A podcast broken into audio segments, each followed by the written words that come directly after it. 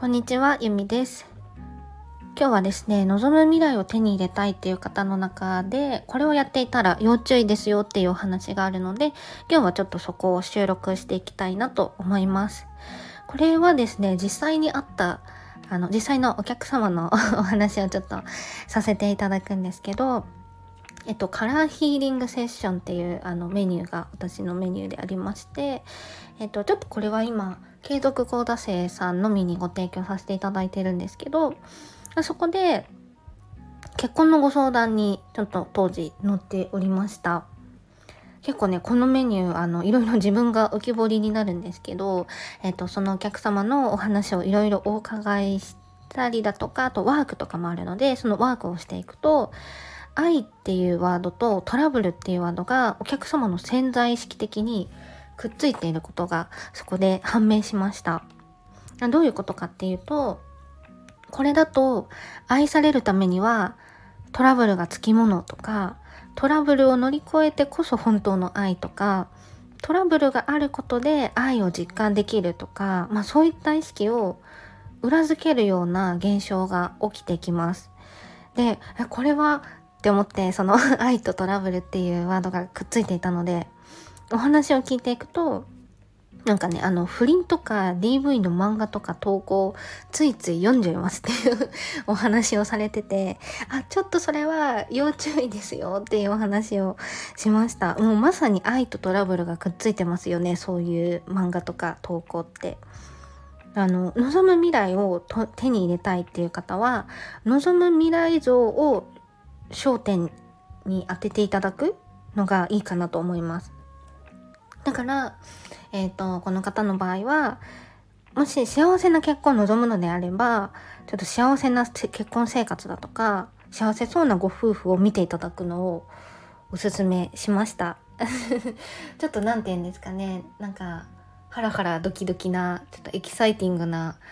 結婚生活を送りたい方は、そういうなんか不倫とか DV の投稿とか見てもいいのかもしれないんですけど、うん。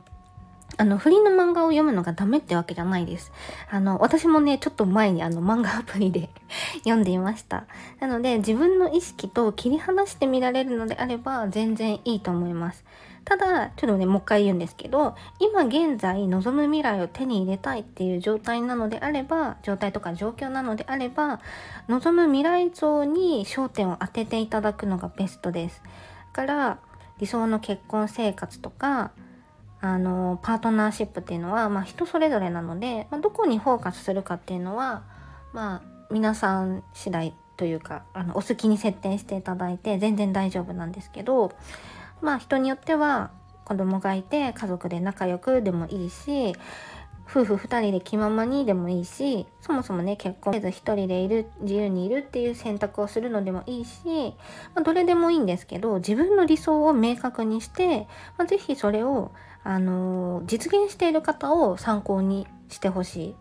あの潜在意識にすり込んでいってほしいなと思います。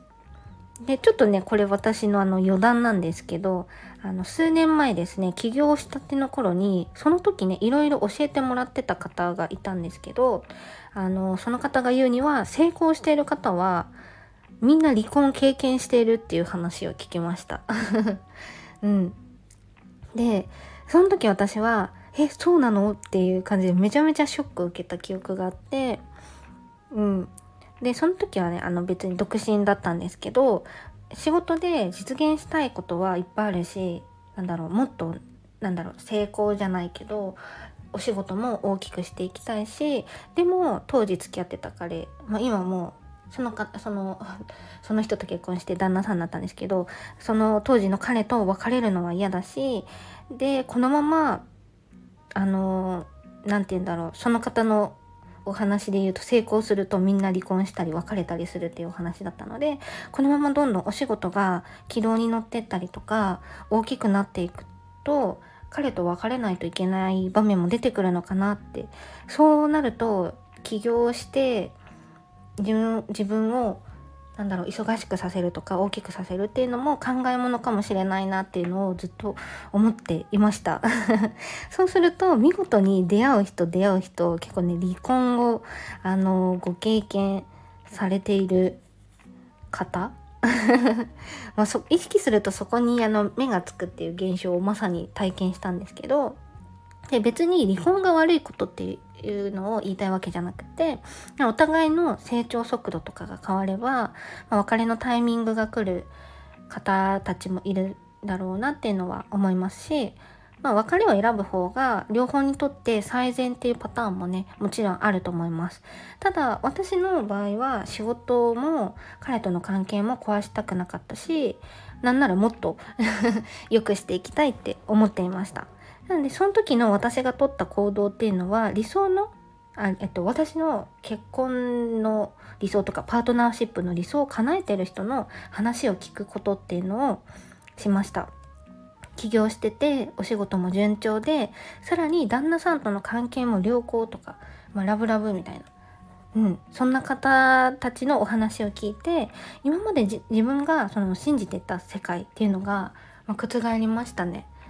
あの、そうお仕事頑張っててもう離婚してない人いるみたいな 両方が手に入る世界があるんだっていうのをもうそこで感じました。